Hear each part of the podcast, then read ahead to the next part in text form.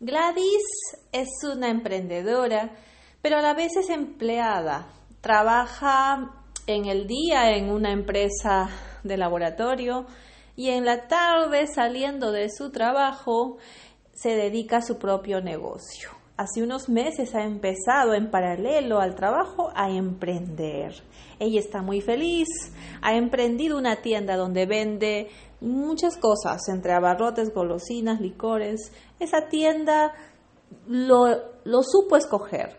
Escogió un sitio, una esquina muy comercial donde hay mucha gente. Empezó entusiasmada con las compras, con las ventas, con el personal que empezó a contratar le está yendo muy bien, sin embargo, en estos meses ha estado bien ocupada en los quehaceres, en la rutina y la atención, en el ordenar sus stands. Y eh, se ha dado cuenta que en estos meses ha crecido en desorden y nos ha visitado a Club Abundancia, empresa donde hacemos seguimiento a emprendedores para pedirnos apoyo en nuestro programa Líder Empresario para trabajar su mentalidad y tener más estrategia de negocio.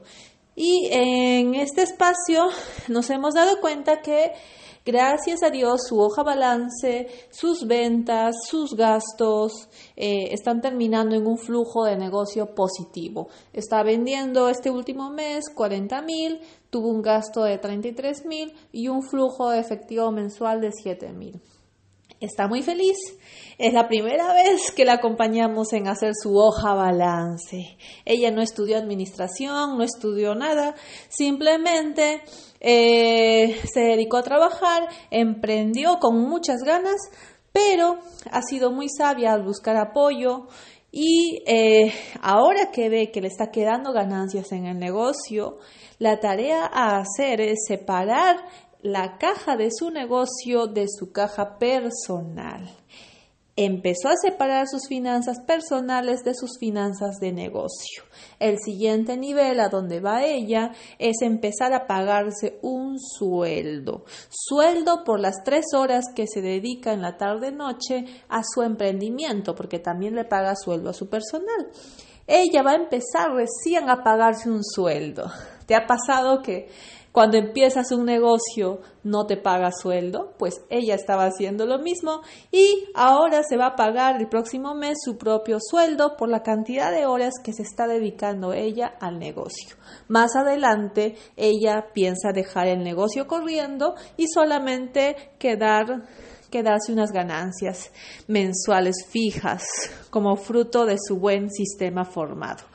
Y muy aparte de pagarse un sueldo por la cantidad de horas que da el negocio, tiene como tarea destinar un, el dinero sobrante del negocio a fin de mes que quede como ahorro. Es importante, le hemos dicho, que el dinero tenga un ahorro, así sea chiquito, un ahorro mensual.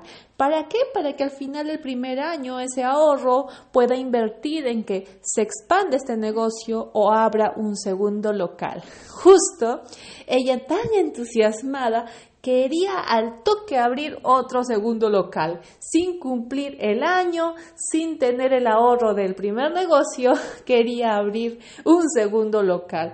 Estaba a punto de adquirir un segundo alquiler Menos mal no lo hizo, sacó sus números y sus cuentas y se dio cuenta que no era oportuno. A veces los emprendedores tomamos decisiones por impulso sin hacer la tarea, sin hacer los números, sin pedir apoyo.